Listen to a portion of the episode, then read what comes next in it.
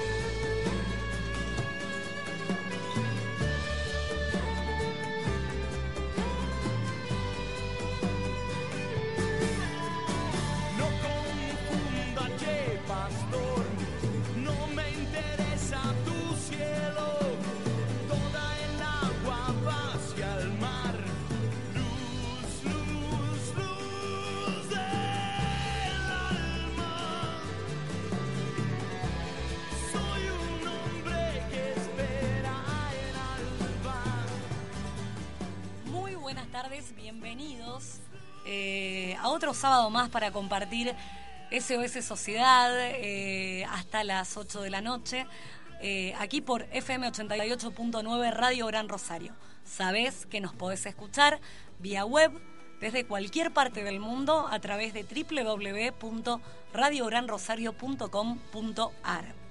También aquel tema de tu interés, el cual querés que abordemos aquí en el programa, bienvenido será lo podés proponer, alguna pregunta, inquietud de índole que fuere, de algún programa anterior, lo podés hacer al 424 27 69 424 27 69. También nos podés enviar un correo electrónico a sociedad Así que bueno, quiero saludar eh, especialmente hoy este 6 de agosto se conmemora el Día del Médico Veterinario. Así que bueno, yo eh, vamos a tener en los próximos programas un, programa dedicado a las mascotas, si bien ya lo hicimos una vez con una protectora eh, de Santa Isabel, de la provincia aquí de, del sur santafesino. Eh, pero yo, bueno, le vamos a dedicar un día al médico veterinario y a, y, a, los animales, así que bueno, yo quiero felicitar eh, bueno, al veterinario de mi perra y, a todos los médicos veterinarios en su día por la tarea que hacen, ya sea no solamente para mascotas, sino aquellos que por ahí no vemos que trabajan duro en el campo, eh, con el ganado. Este, así que bueno, los saludamos a todos en general. Y bueno, una profesión que nació por 1883 más o menos, cuando se crea la primera facultad de ciencias veterinarias y de agronomía. Por eso hoy también se conmemora el Día del Ingeniero Agrónomo. ¿eh? Ya después vamos, vamos a contar bien, eh, en los próximos programas vamos a contar bien la historia de, esta profesión tan linda tan noble y bueno, y en defensa de la vida, ¿no? Y de, las mascotas que tanta alegría nos dan y, bueno, son, son fieles amigos del hombre, ¿no? Así que bueno, un saludo para todos los veterinarios en su día. Bueno, ahora te voy a anticipar el tema de esta tarde, el tema que vamos a abordar esta tarde. Vamos a hablar sobre nutrición, sobre alimentación, eh, y no solamente desde la cuestión industrial, digamos, de producción de alimentos, en este mundo capitalista y globalizado en el cual vivimos, sino también eh, qué nos pasa a nosotros, ¿no? Como consumidores, a nosotros, a las personas, a los humanos quienes habitamos este planeta, qué nos pasa, realmente somos lo que consumimos, o sea, eh, con una mirada sociológica Así que bueno, cuento con la participación, con la invitación, nuestra invitada hoy, una persona sumamente interesante. No solo ella, sino el tema también, obviamente. Eh, Ana María Tabela, socióloga. Así que bueno, eh, en minutitos nada más eh, vamos a estar desarrollando el tema con ella. En una charla de café, como siempre decimos acá, ¿no? Ahora vamos a presentar a quienes hacen posible nuestro programa. Pol... Pelotudo. For... Mogólico. Cuando lo decís, no estás insultando, estás discriminando. ADRA, Asociación Síndrome de Down de la República Argentina.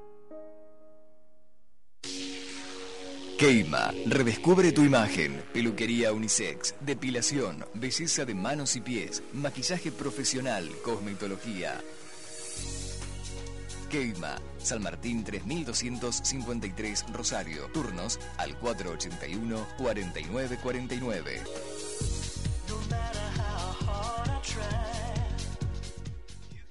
Distribuidora Avenida, accesorios, alimentos y medicamentos para pequeños y grandes animales.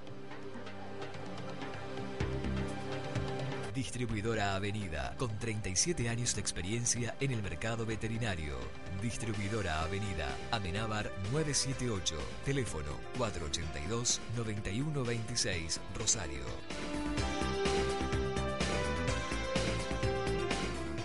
Si quiere a su mascota, aliméntelo con Crofi. Crofi es más rico. Crofi es más completo.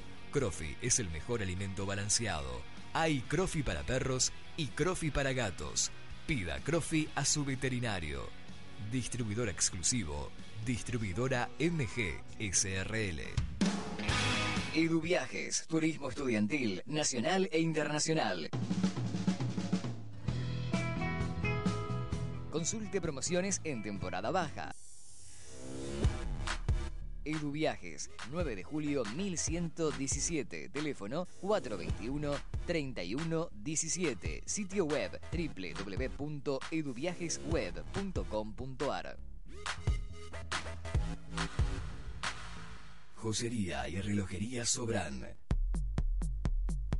Mes Día del Padre. Relojes hasta el 20% de descuento. Pago efectivo. También todas las tarjetas hasta 6 cuotas sin recargo.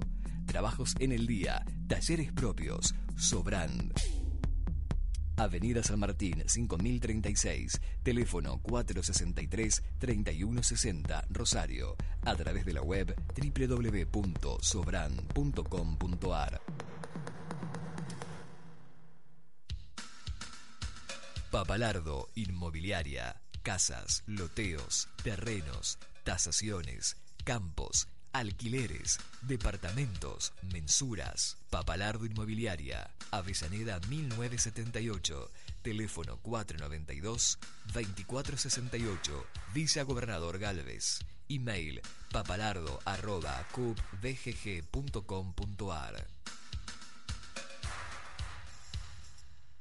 Estudio A, foto y video, por donde pasan todas las quinceañeras donde pasan todas las quinceañeras. También casamientos, empresariales, sociales, estudio fotográfico y pantalla gigante. Estudio A, Maipú 1301, teléfono 447-1948, a través de la web en www.estudioafotoyvideo.com.ar. En 88.9 estamos presentando SOS Sociedad para detenernos a mirar lo que ocurre, para detenernos a mirar lo que sucede. SOS Sociedad.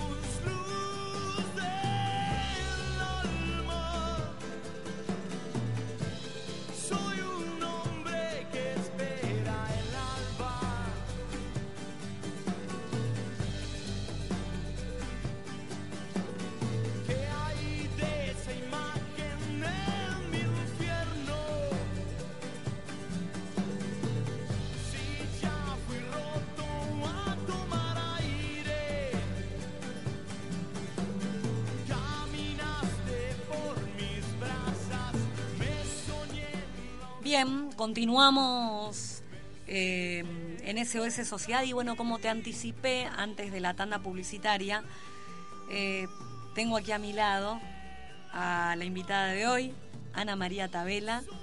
Buenas noches.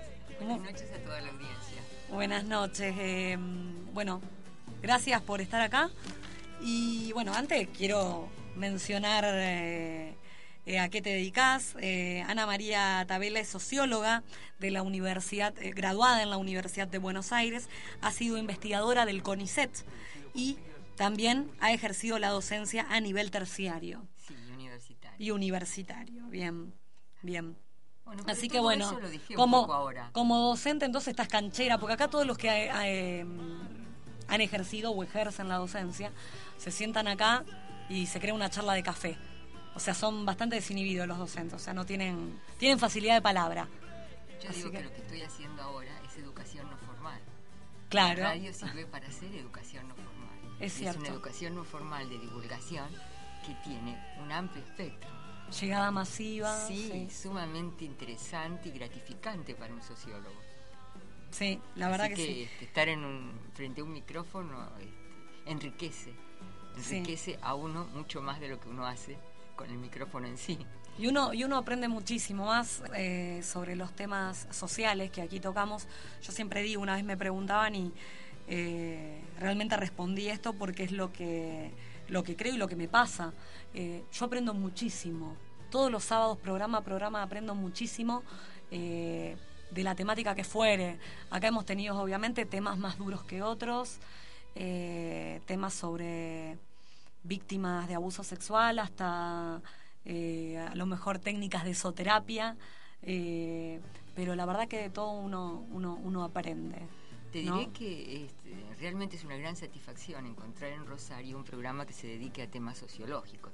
Si bien vos tratás también el ángulo psicológico en muchas de estas cosas, y quizá la- el ángulo comunicacional, que es el tuyo, el asunto de eh, manejar estos, estos temas desde el punto de vista sociológico amplía mucho la mentalidad de la gente, dado que Rosario nunca ha tenido una carrera de sociología. Es cierto, hasta el día de hoy la, la Universidad Nacional de Rosario no... No tiene, y las Deberían, la verdad que deberían. una que realmente este, no tiene casi inscriptos porque no tiene popularidad. Y de verdad que los, eh, la gente, los alumnos, a veces siguen otras carreras porque no encuentran la salida sociológica para poder trabajar estos problemas. Bueno, yo sé que hay otras disciplinas que también tienen un enfoque sociológico, pero el específico de la carrera de sociología no es un enfoque popular en Rosario. De modo que siempre que me invitan, además de tener mi, mi propio boliche, siempre que me invitan, me siento halagada, porque es como que reconocen la perspectiva de mi ciencia. Sí, sí. Y yo te digo la verdad, Ana María, bueno, sociología es una de las materias que más me gustó en la facultad. Es una materia de primer eso. año, que en mi carrera está en primer año y fue una de las, de las materias que más me gusta, porque obviamente hay autores eh, un poco más complejos que otros, pero mm, es interesante. Y me parece que eh, tomando la sociología, bueno, es una de las ciencias sociales, vamos a, a contarle a los oyentes que nos están escuchando, es una ciencia social que a su vez también está atravesada, ¿no? Eh, por eh, salpicada por otras disciplinas, digamos, vamos a Es llamarlo. una ciencia social justamente de relaciones. De relaciones. Tanto, Se van no es entrecruzando. Ni economía, ni No. historia, ni ciencia política. Tiene de todas ellas, pero ¿qué estudia? Estudia las relaciones sociales que se generan entre unos y otros, entre grupos, instituciones, entre individuos. Somos seres sociales.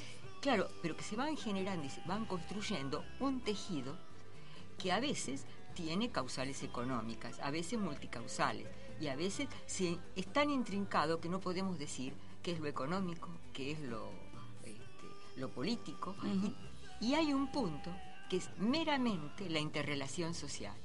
Ahí es donde se encuentra el verdadero objeto de estudio de la sociología De la sociología, es cierto, es cierto. que puede estar condicionado por las- los otros aspectos, pero que en realidad eh, apunta a las relaciones sociales. Sabemos que la realidad es única, por tanto la división en ciencias es un artificio que hace el hombre, Sí. pero en el caso de la sociología esa realidad única se ve muy bien, porque es una ciencia de relaciones. ¿m? Es cierto, es cierto.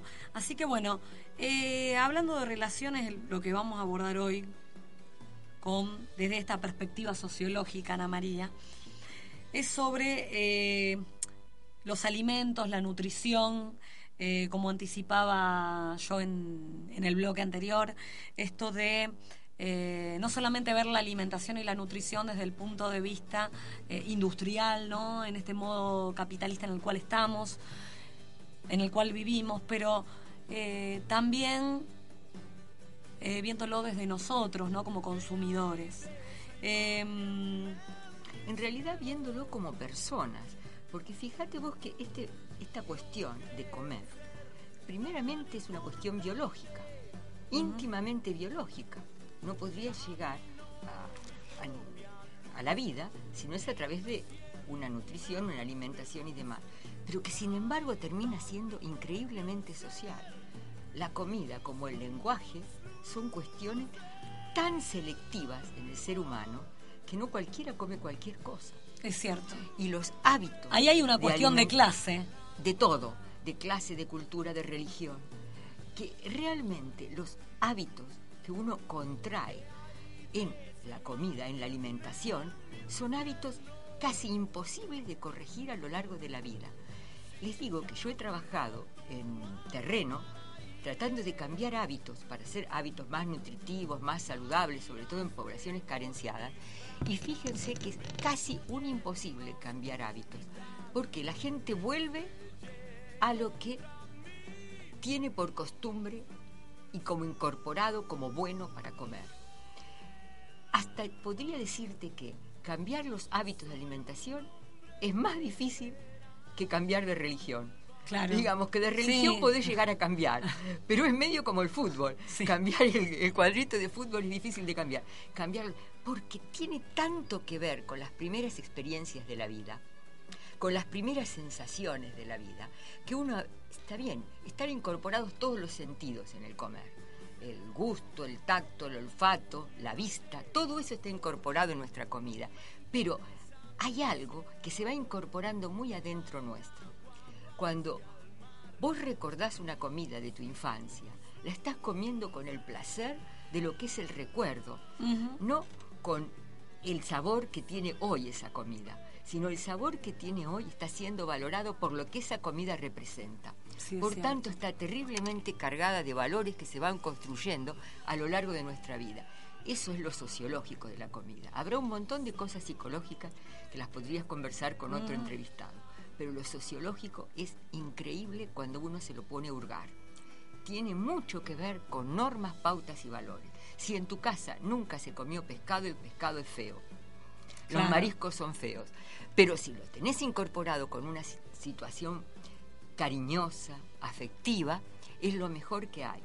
Sí, es cierto. Decir, yo todavía, hasta el día de hoy, no he podido probar un caracol. Y conozco, en mi familia hay gente que los caracoles son la exquisitez.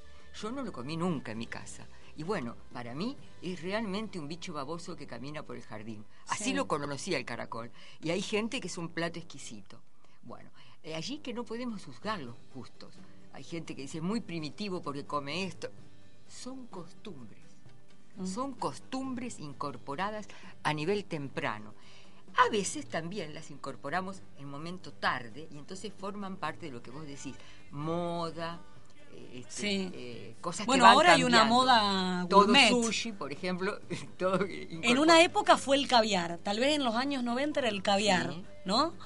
Y ahora es, es el sushi, o sea, como una comida de gente de clase, a- eh, clase alta, de una clase social alta. Entonces, bueno, eh, sushi, champagne, antes era el caviar y el champagne, digamos. Bueno, pero pero- como las modas van rotando, y bueno, y ahora la, la moda de la comida gourmet, ¿no? Donde esto de jugar con los sentidos, como vos decís, la comida gourmet eh, juega con el sentido de la colorido, vista. claro. Lo colorido es lo que atrae el plato y cómo está decorado y presentado ante los ojos del consumidor, pero es poquito una cosita así que a lo mejor eh, uno se queda con ganas de más y no se llena. O sea, no es el plato a lo mejor más suculento al cual uno estaba acostumbrado. Si querés más adelante podemos hacer una historia, que yo la llamo una historia que va de... Los procesos históricos de la producción alimenticia, Y, alimentaria. Claro, que va desde lo que fue la incorporación de la co- cocina a gas hasta lo que es el microondas y lo que es de, de la heladera a hielo o del hielo solo hasta el, el freezer. Podemos hacer una sucesión y se van a dar cuenta que, mm, bueno, yo soy mucho más grande que ustedes, pero sin ser Matusalén, les podría decir que cuando los padres de ustedes este, eran chicos, no era habitual salir a comer Es se cierto. comía en la casa, se Es festejaba cierto. en la casa, se hacían los cumpleaños en la casa. Bueno, también se moría en la casa. Sí. ¿No es cierto? Había muchas cosas que Hasta se hacían en la los casa. velatorios se hacían, no se hacían en una casa, una cochería, sino en la casa. Los, en los velatorios se hacía comida. Claro. Eso es mucho antes que, yo, ¿no? Pero realmente como si fuera un festejo, porque era una ceremonia. Y todas las ceremonias, si vamos a ver antropológicamente, se acompañan con la alimentación, con distintas formas de alimentación. Cuando yo te digo, vamos a tomar mate, un- te invito a casa a tomar unos mates, en realidad yo no te estoy invitando a tomar unos mates, te estoy diciendo, tengo confianza para compartir mi bombilla y voy a hacer algo con vos. Voy Hay algo más allá. El mate es una excusa Claro, pero para una invitación, para algo más amigable, seguro. Situación que no te la entiende otro afuera. ¿Cómo van a ir a juntarse ahí a chupar de la misma bombilla? Pero Es antihigiénico. si yo te lo digo, Sí. yo no te estoy invitando a tomar un café.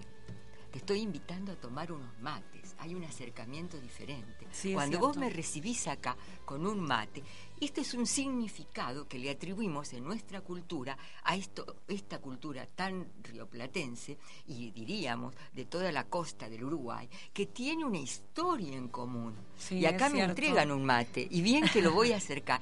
Y bueno, el mate significa mucho, no es una bebida cualquiera. Y bueno, por eso es que yo lucho tanto con estas bebidas extranjerizantes, Sí, es cierto. Es cierto. Por ahí un extranjero. como una eh, Coca-Cola. no, no, no entiende, no entiende mm, justamente porque lo ven antihigiénico, como tantas personas chupan de una bombilla. Pierden el tiempo, me decía un español. Dice, pero te levantás a la mañana 20 minutos antes, me decía mi familia en, en Galicia, para tomar unos mates. ¿Y qué te alimentó eso? Ay, si supieran ellos lo que a mí me alimenta. Pero es Levantarme a la energizante. mañana. el levant- mate es energizante. Pero además de la cosa biológica, Sí. ese momento para mí, que significan esos matecitos amargos, mientras prendo la radio, porque como, como vos me gusta la radio, y bueno, todo eso me alimenta, me alimenta distintas cosas. Me alimenta mi, mi ser. Y me pone en contacto con mi cultura, con el mundo exterior, Y bueno, puedo tomar unos mates mirando el jardín o puedo tomar unos mates este, pensando en qué estarán haciendo mis hijos. El mate, bueno, pero es una cuestión cultural.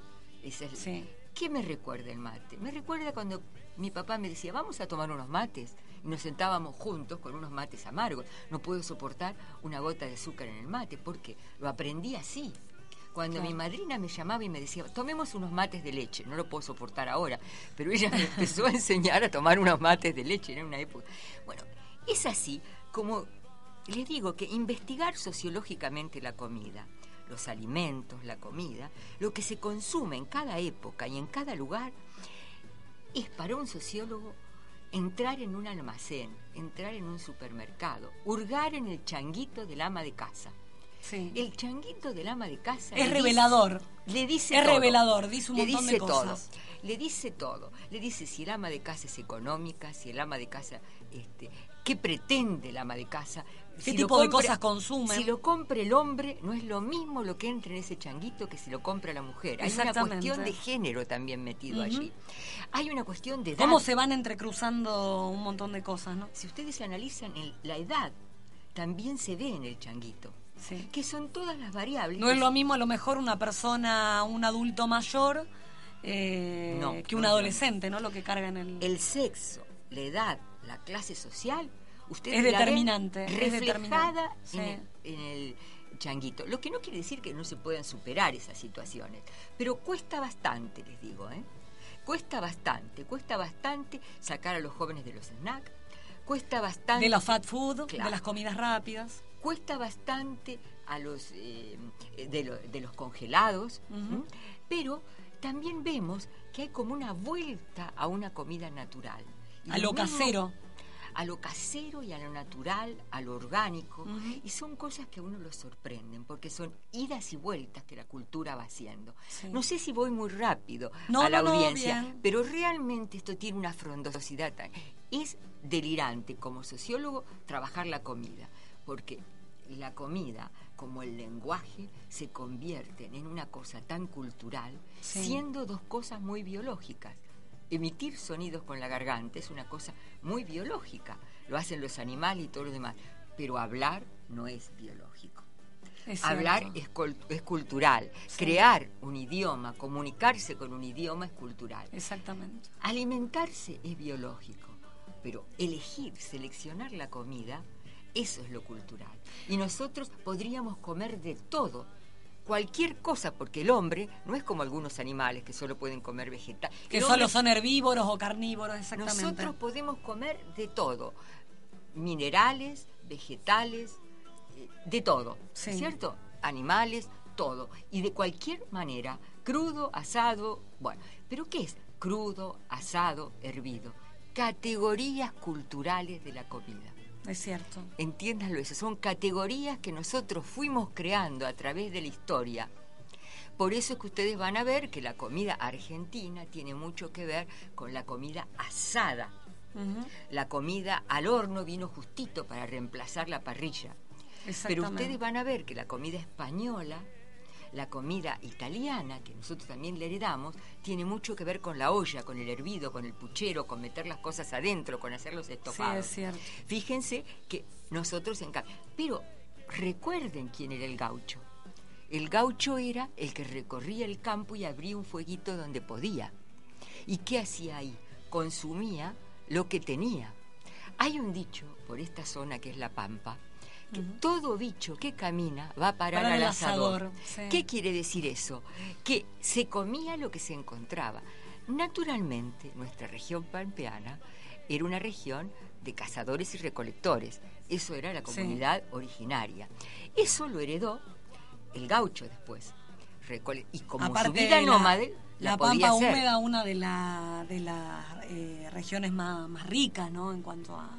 No pensaban guardar nada, lo tenían al paso. Seguro. Entonces no almacenaban, por eso era nómade, porque salían, tiraban un- un- una red, lo que pusiera, una lancita y sacaban un pescado, lo ponían a un fueguito y ya tenían eso. Recogían una, una verdurita por ahí y no precisaban ni plantarla. Era todo, crecía al sol y, y- y con la hermosa lluvia que tenemos y esa tierra que, que la estamos perdiendo, desafortunadamente, por, por esta cosa que es...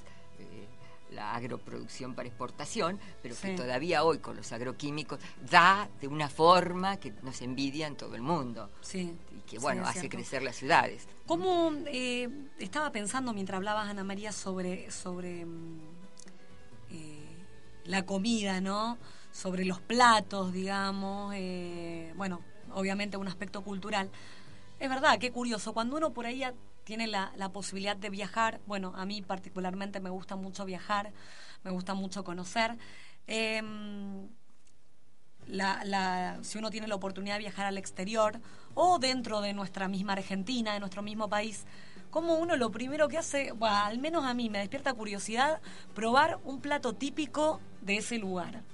Es como que uno va, ay, quiero ir a comer afuera, quiero, por ejemplo, en el norte, estuve en el norte y quiero probar cazuela de chivito, quiero probar eh, que son que- un tamal. Eh, ¿Cómo uno va eh, directamente a...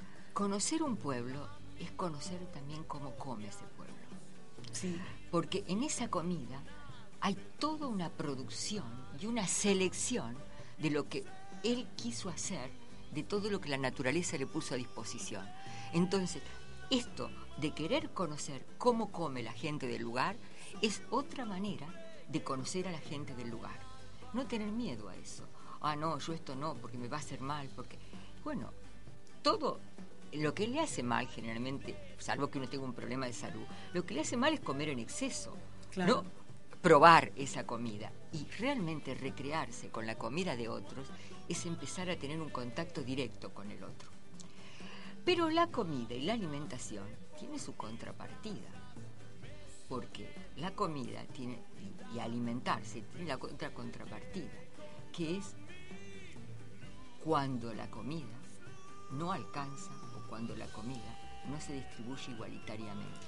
eso te Que quería ese preguntar. es un gran problema que, con el que nosotros nos debemos enfrentar los sociólogos. Sí, y que tenemos aquí en nuestro país. Eh, En- Va, al menos particularmente en el mundo, ¿no? Pero, eh, Y en nuestra ciudad, productora de alimentos por naturaleza. sí, O sea que junto con el problema, el asunto de la comida y la, lo que significa la tentación, la recreación y el placer de la comida, está esto que es- son los problemas sociales derivados de la comida. Sí. Los problemas sociales derivados de la forma en que comemos y de las posibilidades que tenemos de comer. La alimentación es un derecho y es una necesidad básica. Y el hambre es un crimen. Exactamente. El hambre es un crimen. Cuando Y- vos decís la consecuencia aparejada de la comida, o sea, te referís a, a desnutrición, eh, a desnutrición, pero también a obesidad, por ejemplo, a trastornos alimentarios, Sí. a intoxicaciones por una falta de seguridad alimentaria o por eh, aquello que es eh, los vicios dentro de la comida. Uno, eh, el exceso de comida, pero el otro, el alcoholismo. Y también a esa, es- eso que se está produciendo, que es el abuso en los precios de la, de la alimentación. Si la comida es un derecho, si la alimentación es un derecho, la especulación con los alimentos es un negocio al cual uno puede denunciar. Y eh, las costumbres en esto que es eh, el negocio de la comida inciden para que la especulación con los alimentos se haga evidente. En una zona como la nuestra, que es la gran productora de la soja, fíjense ustedes, estamos produciendo cada vez más para exportar y estamos teniendo precios altísimos en los productos de granja, en los productos eh, tanto de Sí. animales como vegetales. Y bueno, y estamos produciendo eh, de forma contaminada lo que tenemos que comer. Bueno, acá está todo complicado con lo que son los agronegocios. Y eso también es cuestión de la sociología. No solo trabajar las costumbres de la gente cuando elige alimentos, sino la especulación de determinados negocios determinados arreglos, negocios, industrias, hacen de lo que es la necesidad de alimentarse. Y bueno, todo eso hay que pensarlo, porque bueno, eh, ya dijimos, el hambre es un crimen y el agua y el pan no se le niega a nadie, pero muchas veces esto de que no negárselo a nadie justifica políticas alimentarias no muy buenas. justifica el asistencialismo, justifica la limosna, como también justifica los comedores comunitarios, que existen y por ahora tienen que existir, pero que en realidad lo que corresponde es que cada uno cocine en su casa, come en su casa y vuelva a sentirse ese olor a las 12 del mediodía que se sentía en otra época, que es a ese calorcito del fuego que va horneando o que va eh, dándole forma a eso que es la comida de todos los días. Y que las escuelas para los niños tengan la verdadera, la función que deben tener, ¿no? Como escuela, un lugar para aprender, para compartir. eh, Por eso es que Y comer- no como comedor Claro, únicamente. Comer afuera tiene mucho significado. Vos empezaste con el comer afuera, que es el comer afuera recreativo. Sí. Entonces, ir a un restaurante, festejar el cumpleaños comiendo afuera. Pero el comer afuera puede ser una elección, como la Sí. que vos planteaste, pero el comer afuera también puede ser una necesidad, como es el comedor universitario, el comedor escolar, el comedor comunitario o el tupper en el trabajo. El tupper en el Es jardín. cierto. Todo ese comer afuera cultural se construyó en esta última época, corridos por el tiempo, corridos por la miseria, que hay Uno- que tener en cuenta si es una elección voluntaria a la que podemos volver atrás o si nes- no podemos volver atrás o si alguien no quiere que volvamos atrás. Yo creo que todo se, puede llegar a reconsiderar, pero necesita un trabajo social conjunto. Analizar y elegir caminos que conduzcan a una comida saludable. No es solo largar dietas saludables, sino instrumentarlas con políticas saludables. Pero eh, acá también me parece que juega, Ana María, eh, este fenómeno globalizador. O sea, en cuanto, sobre todo si hablamos de fat food, de, sobre todo en los adolescentes, eh, y no tan adolescentes a lo mejor, que recurren a la comida rápida y siempre se alimentan en torno a hamburguesas, papas fritas, es como un círculo, ¿no? Cerrado que no se salen de... El, abuso de gaseosas, ¿no? Sabemos que la gaseosa... eh, y bueno, sumado el sedentarismo, a veces la falta de, de actividad física, algún actividad física, ya sea deporte, algún deporte recreativo, al- o simplemente gimnasio, natación, lo que fuere. Juntado al negocio de los burgers, Exactamente. que son muy productivos. Se cae en la obesidad, ¿no? Y sabemos de casos de chicos, cada vez más chicos, en nuestro país de, de obesidad infantil. Ni hablar de, de casos como países del norte, como Estados Unidos, el alto porcentaje de niños obesos que tienen. Pero por eso, el, el fenómeno globalizador, o sea, como un, hito importante en la historia, ¿no? A partir de la caída del muro, vamos a decirlo así, de la caída del muro de Berlín en el año 1989. A esta parte influyó de manera considerable, obviamente. Hoy estamos todos conectados, Internet es un tipo de, es una consecuencia del fenómeno globalizador, digamos. Afortunadamente estamos conectados para las dos cosas. Para esta difusión, que es negativa desde el punto de vista de la nutrición biológica, de lo que corresponde Sí. al cuerpo incorporar.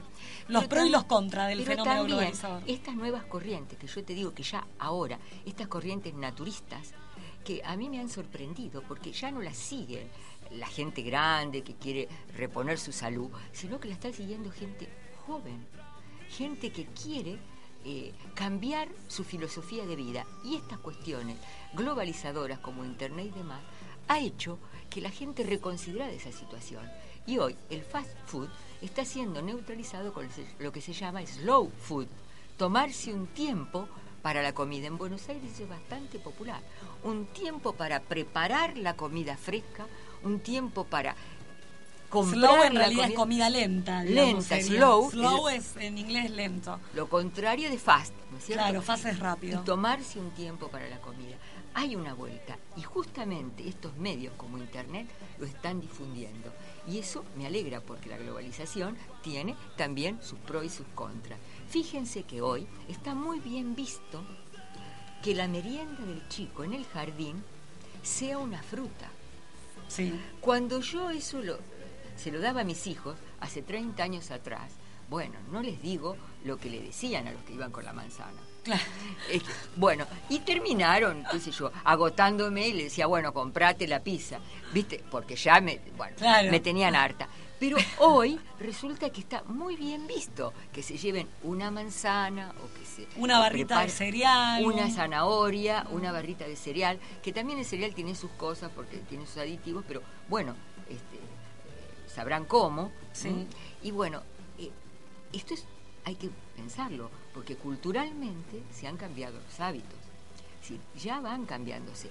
Pero hay que ver La quiénes cantidad de negocios de dietética, Ana María, que hay ahora cuando uno Ahora, camina por la calle. Pero ¿quiénes pueden comprar en esos negocios? Es mucho más fácil regalarle a un chico que pasa por la calle un alfajor o un helado que una fruta. Si está en nosotros la oportunidad de hacer esta disquisición, es probable que lo invitemos a que comparta una fruta con nosotros más que a que comparta un alfajor. El alfajor no lo quiero despreciar, tiene un montón de calorías. Ahora, no sé si tiene tantos nutrientes. Claro. Y bueno, pero todo esto tiene que ir entrando, tiene que ir entrando y va entrando. O sea que la sociedad vuelve a su propio equilibrio.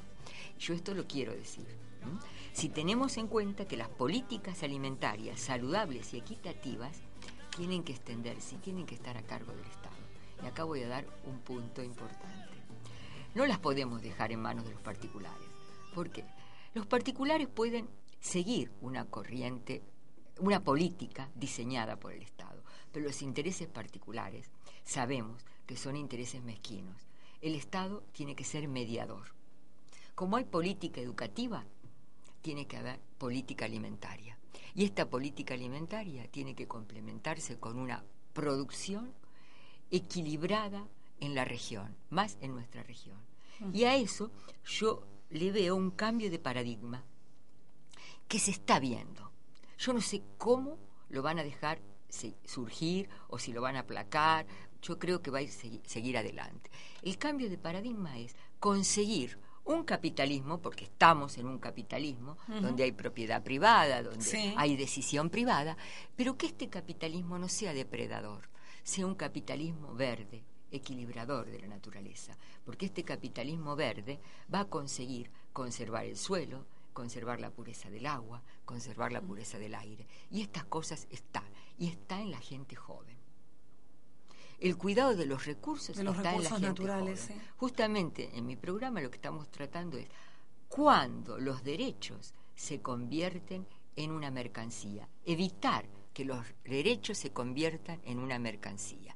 Y la alimentación es un derecho. Es un derecho que está en los principios, las declaraciones de principios internacionales. Bueno, conservar ese derecho y hacerlo una cuestión, una lucha cotidiana. Esto que yo estoy diciendo es otro, un cambio de paradigma. Y les digo, a poco de andar lo tenemos. Ustedes tienen la municipalidad, que le voy a hacer propaganda a un grupo de gente amiga, que tienen justamente la agricultura urbana. Esto nació en el 2001. ¿Cómo nació? La gente no tenía que hacer un proyecto, así como se hicieron, como hacen ahora los indignados en España, hicimos todas las asambleas acá, y de ahí que sale. Empezamos a cultivar terrenitos vacíos. ¿Cómo? Bien, bien, los vamos a cultivar sin meterle agroquímicos. Empiezan a, a ofrecer al mercado lo que ahora me ofrecen en una bolsita a mí por un precio razonable. Pasan miércoles y viernes una bolsita con productos de estación trabajados en una quinta sin agroquímicos, despacito, trabajando la tierra, han aprendido, hay agrónomos que les van enseñando a cómo retocar la tierra, y trabajan esa huerta como si fuera un jardín, junto con flores, con todo lo demás. Lo divulgo porque el programa de agricultura urbana eh, es excelente desde el punto de vista de la salud y mucha gente no lo conoce porque tampoco le hicieron mucha propaganda, porque como no tienen mucha producción no les alcanza para toda la gente. Claro. Pero les digo, esto creciendo, fíjense que es un capitalismo verde, no le está diciendo que no Sí. produzcan ni, que- ni que tengan rédito, ni que no Exactamente. sea en su propio terreno. Es realmente interesante las Aparte- cosas que hace la gente. Muchas veces, Ana María, a partir del... eh, bueno, vos como socióloga sabrás, a partir de, de- de la revolución industrial, ¿no? Eh, o sea, que nace en, en Inglaterra y de ahí, digamos, se fue trasladando a otras partes del mundo. Eh, esto de que la gente se, ha traslada, se trasladaba del campo a la ciudad. Es como que a veces los que nacimos, bueno, vos ni hablar porque sos de, de Buenos Aires y bueno, eh, es la ciudad más poblada de- del país. No, no, Pero- no, no, te voy a aclarar. Yo nací en La Plata. Y en un Ah, barrio, vos naciste en La y en un Plata, barrio no suburbano. La Plata es una ciudad muy interesante. En- los barrios, enseguida, cerca del centro, tenés barrios suburbanos. Con lo cual, yo nací con jardín, nací con gallinero, Ah, así que nací con una higuera. Te digo que no es así. Y todavía mi hermana tiene una casa toda completa con todo eso. Y no vamos al country para, ten- Mira. para ver una higuera o para ver un, limonero. No, es Han distinto. conservado. No, se- bueno. por supuesto Pero- no es todo No, igual, pero pero- muchas veces, bueno, nosotros por ahí, eh, que nos hemos criado en, Pleno en la ciudad, en, en pleno Rosario, eh, nos pasa que somos bastante ignorantes en este tema. Como que uno lo ve como que es la gente del campo y nada más. Como que uno, no sé si me explico, tiene esa mentalidad. eh, supongo que por desconocimiento, ¿no? Justamente. Eh, como que los que se dedican a la huerta, a cultivos, a ya sea mm, a tener aves, por ejemplo, como gallinas y demás, en, a lo mejor en el fondo de la casa, en el patio, tiene un terrenito, Si un hoy los conejos en el patio, en el son jardín, perdón. mascota. y los pollos son mascota. Exactamente. Pero, eh, y mucha gente Mi mamá me habla de depredadores. No, esas cosas son alimento. Sí. Son alimento. Pero no, como que nos cuesta a veces a la gente de la ciudad concebir algo así. Entonces, eh, ya te digo, a lo mejor justamente por desconocimiento, pues estuvimos acostumbrados a, a, a otro ritmo, a otro tipo de cosas, pero eh, no hace tampoco tanto tiempo atrás en, en Rosario, mi mamá me contaba cuando ella era chica que también, o sea, mis abuelos eh, criaban conejos, eh, los para justamente comerlos, ya sea lo hacían en guiso, yo nunca lo he probado, reconozco porque me da mucha melancolía el, el conejo como animalito. Yo te ¿no? podría contar una anécdota terrible en mi casa, Eh, pero bueno. Me da mucha nostalgia, pero bueno, dicen que es muy rico. Eh, y mis abuelos tenían, criaban conejos, gallinas y tenían jardín delante de la casa y fondo también, terreno atrás. Como era mi Y casa. sin embargo tenían eh, este, los corrales armados y todo, o sea, era bien organizado. ¿Cuál es la diferencia entre comer un conejo asado y Como comer un pollo economía de asado? subsistencia, digamos, vamos a decir. Una, Claro, Pero comer un conejo asado y comer un pollo asado es lo mismo. Mm. Sin embargo, la gente, culturalmente, le da mucha lástima comer un conejo. Te digo, yo me acuerdo que en mi casa se hacía y yo solo pensar que ese conejo, yo había jugado con el conejo, me daba escosor, como a vos te pasa igual. Pero es así, es- ¿te das cuenta lo cultural cómo se va metiendo Sí. en uno? Sí. Bueno, es decir, los animales, bueno, tienen un aspecto que es el de ser mascotas, pero están eh, al servicio del hombre, como las plantas. Lo que no quiere decir eh, sacrificarlos de una forma este, que sea torturante. Sanguinaria, ¿no seguro. ¿cierto? seguro. Pero eh, todo eso va, es decir, bueno, los vegetarianos fundamentan toda su teoría, pero sabemos que el hombre no es vegetariano por naturaleza. Nunca fue vegetariano. No. Nunca fue. Y eso lo tenemos que saber. Antropológicamente, el hombre comió de todo. Comió raíces, comió plantas y comió animales. Eso eh, ténganlo bien en cuenta. Y después elige, si elige, qué sé yo, pasta, se elige esto, elige el otro, bueno, pero eso es producto de la cultura. O sea que eso también hay que tenerlo en cuenta. Lo que no quiere decir depredar al ambiente. No es lo mismo criar que cazar. Ojo, ¿eh? No es lo mismo pescar en su momento oportuno que sacar lo- los peces chiquitos del río o contaminar el río. Esa es otra cosa, es eh, depredar el recurso. Y ahí hay que, donde hay que intervenir con políticas eficientes.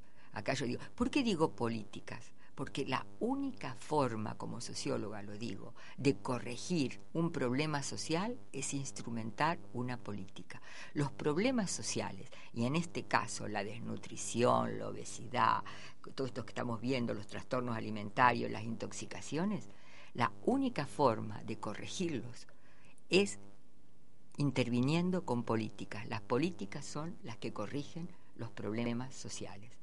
Una acción aislada no corrige los problemas sociales, te corrige a vos. Por ahí no te intoxicas vos, pero eso no es un problema social. El problema es cuando las intoxicaciones se difunden. El Le problema sucede a todo un grupo un de grupo personas. o, Sí. o- o sistemáticamente. Eh, te puede corregir un trastorno alimentario a tu amiga, pero no va a corregir los trastornos alimentarios que se dan en la juventud o en la niñez. ¿Se dan cuenta? Eso se corrige con políticas. Y para eso hay que tener mano dura, intervenir el Estado y coordinar con lo privado. Exactamente. Y eso Sí, es lo, es decir, es una visión sociológica la que yo estoy dando, no una visión psicológica. Un psicólogo atiende cuando el caso está dado o previene a los casos. Nosotros los sociólogos, para resolver los problemas sociales, requerimos de políticas instrumentadas en distintos organismos. Por eso hablo de la política de la agricultura urbana. Por eso te puedo hablar de lo que pueda ser una eh, política de eh, agroindustria o agroproducción de alimentos. Y entonces ahí sí, de qué manera esta historia de la soja en la región no sea una depredación en la zona, se conserven lugares para las huertas, y, o las huertas se hagan al- alrededor de las ciudades, y bueno, y no sea esta cosa. Y luego el aprovechamiento de esta producción en una forma de incorporarlo culturalmente a nuestra comida diaria. Y si no lo queremos incorporar culturalmente a nuestra comida diaria, porque tenemos también el derecho, lo damos todo para exportar, si esto es todo para exportar, que haya un espacio y una dedicación para la producción nuestra, no que tengamos que importar. Porque no, el problema no es importar, el problema es qué importamos y quién marca eso que importamos, cómo fue producido eso que importamos, hasta qué punto controlamos ese producto que nuestra gente está. Y además, el hecho de producirlo en la región da otro cariño a la cosa. Sí, sí, Esa- seguro. va incorporándole valores a esa producción. El disfrute es otro. El disfrute es Aparte de la cantidad de puestos de trabajo que se pueden crear, ¿no? Lleva Lo producido aquí dentro de nuestro la país. alimentación y la construcción Un valor agregado. son las dos actividades que más mano de obra absorbe hoy. La construcción, ustedes saben que está incentivada Sí. por los agronegocios en, en Rosario.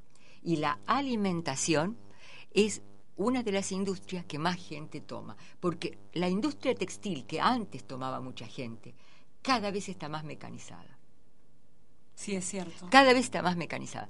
Todavía, con todo lo que se ha cambiado mucho, porque ustedes van a, eh, a- a una planta de lecho, de queso, se van a sorprender cuánto menos gente que hay que ahora, Sí. pero no es lo mismo que la General Motors. En esa producción ahí ya entra muy poca mano de obra. En cambio, la pr- producción de alimentos, y bueno, y con esta revalorización de la producción artesanal, hay más mano de obra. Cuando se empieza a valorar eso, les digo, en los países... No en vano las carreras de, perdón, de chef, eh, de arte culinario han tenido un auge en los últimos años impresionante. Institutos terciarios privados en lo que se estudia para chef eh, han tenido un auge impresionante. Fíjate que no hay ni una carrera oficial. Yo llamo la atención al Estado. No hay una sola Son carrera todas oficial. privadas, es cierto. Y tampoco hay una carrera oficial de nutrición. Está en las dos universidades privadas en Rosario. Sí, sí, es Entonces, cierto. ¿qué está pasando en la escuela de medicina Y que las cuotas no son nada... que se deja absorber por todo esto? Bueno, yo No, soy una defensora de la enseñanza oficial, pero bueno, que no nos pase lo de Chile. ¿eh? Que votemos a, a una derecha para que después empecemos a protestar contra esa derecha. Ojo, ¿eh? acá va otro chivo. Pero bueno, les quiero decir que este, está complicada la cuestión, ¿eh? está Ana- complicada. Ana María, ya tenemos que ir cerrando el, el programa de hoy. Y bueno, acá llamó Antonio de Zona Centro y dice, hoy en día es posible que una reunión de amigos sea realizada con una cena de por medio, agrega. O sea, es lo que, lo que decíamos, ¿no? El tema de... La comida como placer, la comida como placer. Y de compartir una charla. Hablar Sí. de nuestras cosas ¿Y, con qué, ¿Y amigos. pregunta algo? No, eh, ah, acá dice, ¿qué rol juegan las bebidas alcohólicas? Bueno, dice energizantes, es- etcétera, en este tipo de reuniones como hábito. Bueno, la comida es un placer, pero la comida también es una tentación a vencer. Eh, ¿Qué es lo que digo esto? Y eso lo planteamos muy bien en otra oportunidad. Porque mm, si bien la comida es un placer y es importante gozarlo, porque es uno de los tantos y uno de los grandes placeres de la vida. Y bueno, justamente el paladar es un, una, gran, eh, un gran sentido, que es el gusto, tiene una repercusión importante en nuestra vida. Pasa que todo está preparado para que eh, este placer uno se lo limite. Y entonces viene, eh, lo más rico es lo peor. Y no es así. Y esto fue deformado con las dietas y con eh, Sí, es este, casos extremos que son eh, ponerle eh, límites a nuestro cuerpo humano, tener determinado peso, mm, determinado Sí. aspecto. Y esto no tiene que ver con la calidad de comida ni con la nutrición. Tiene que ver con los estereotipos sociales, ¿no? Y entonces hay, de repente, todo el medio social te convoca a reunirte para comer, Sí. para reunirte para tomar, Sí. para festejar con una cerveza, para festejar con un vasito de vino, festejar con un champán. ¿Y qué pasa?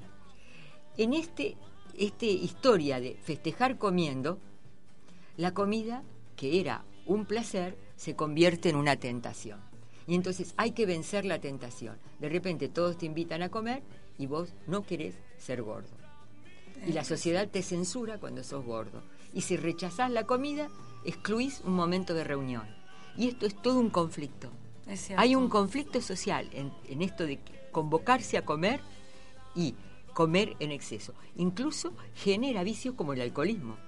Sí. No solo la obesidad, sino el alcoholismo. Bueno, lamento Ana, haberme extendido. Ana, Ana María, no, eh, te juro que la charla está interesantísima.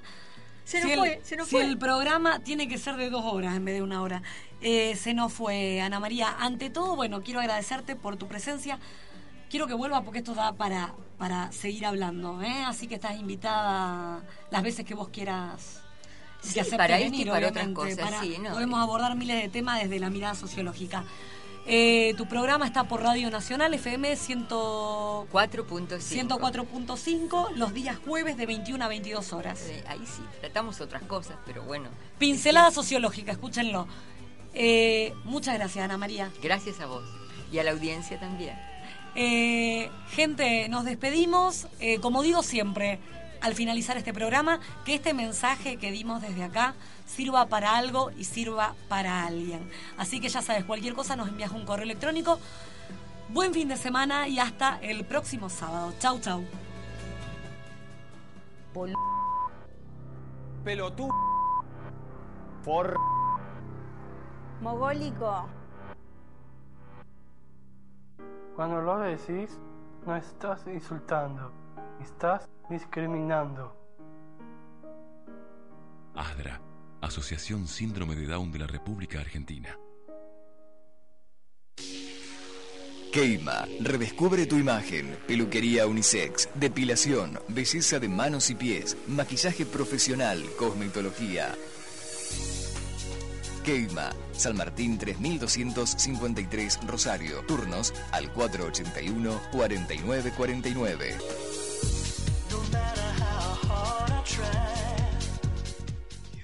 Distribuidora Avenida, accesorios, alimentos y medicamentos para pequeños y grandes animales. Distribuidora Avenida, con 37 años de experiencia en el mercado veterinario. Distribuidora Avenida, Amenábar 978, teléfono 482-9126, Rosario. Si quiere a su mascota, aliméntelo con Crofi. Crofi es más rico. Crofi es más completo. Crofi es el mejor alimento balanceado. Hay Crofi para perros y Crofi para gatos. Pida Crofi a su veterinario. Distribuidor exclusivo. Distribuidora MG SRL. Edu Viajes, turismo estudiantil, nacional e internacional. Consulte promociones en temporada baja. Edu Viajes, 9 de julio 1117, teléfono 421-3117, sitio web www.eduviajesweb.com.ar. Joyería y relojería Sobran. Mes Día del Padre. Relojes hasta el 20% de descuento. Pago efectivo. También todas las tarjetas hasta 6 cuotas sin recargo. Trabajos en el día. Talleres propios. Sobran. Avenida San Martín 5036, teléfono 463-3160, Rosario, a través de la web www.sobran.com.ar. Papalardo Inmobiliaria, casas, loteos, terrenos, tasaciones, campos, alquileres, departamentos, mensuras. Papalardo Inmobiliaria, Avellaneda 1978, teléfono 492-2468, Villa Gobernador Galvez. Email papalardo.cubdgg.com.ar Estudio A, foto y video. Por donde pasan todas las quinceañeras. Por donde pasan todas las quinceañeras. También casamientos, empresariales, sociales, estudio fotográfico y pantalla gigante. Estudio A, Maipú 1301, teléfono 447-1948, a través de la web en www.estudioafotoyvideo.com.ar.